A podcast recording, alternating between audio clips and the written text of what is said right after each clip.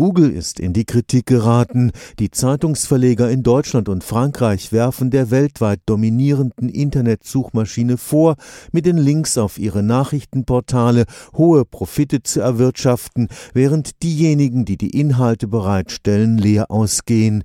Letzte Woche fand im Bundestag die erste Lesung einer Gesetzesvorlage statt, die den Urheberrechtsschutz auch auf die Teaser in den Hitlisten der Suchmaschinen ausdehnen soll.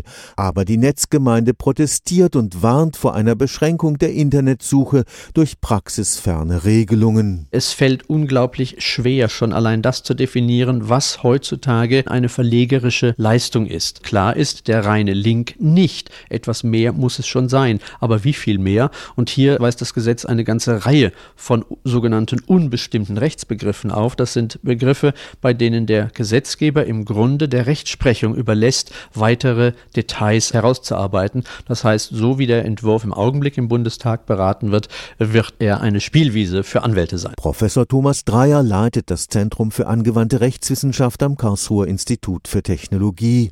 Dort beschäftigt man sich mit den neuen Herausforderungen, die das Internet auch für das Recht darstellt. Grundsätzlich befürwortet der Rechtsexperte eine gesetzliche Regelung.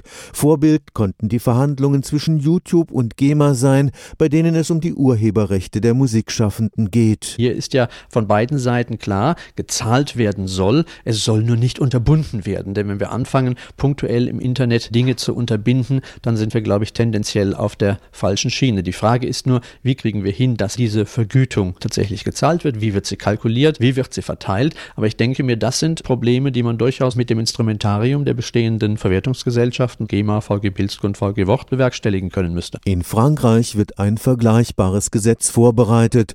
Dort haben die Verantwortlichen von Google schon angekündigt, Zeitungsseiten einfach nicht mehr zu verlinken. Für Professor Dreyer ein klarer Einschüchterungsversuch wenn Sie sehen, wie stark doch Google reagiert hat auf den Versuch, dieses Leistungsschutzrecht zu verabschieden, indem nämlich die gesamte Netzgemeinde aufgerufen wurde, die Freiheit des Internet zugunsten von Google zu verteidigen, dann zeigt es doch, dass Google mit so einer händischen Aussortierung durchaus Probleme hat, denn das Geschäftsmodell von Google basiert auf einer Automatisierung. Außerdem würde Google dann vom eigenen Anspruch zurückfallen, denn Google geht ja davon aus, eine Suchmaschine für das gesamte im Netz erhältliche Angebot zu sein. Und wenn plötzlich Löcher im Schweizer Käse sind, dann ist es eben kein vollständiger Käse mehr. Unter der Losung Verteidige dein Netz läuft die Kampagne des Google-Konzerns auf Hochtouren. Währenddessen verlieren selbst große Zeitungen immer mehr der dringend benötigten Werbeeinnahmen. Stefan Fuchs, Karlsruher Institut für Technologie.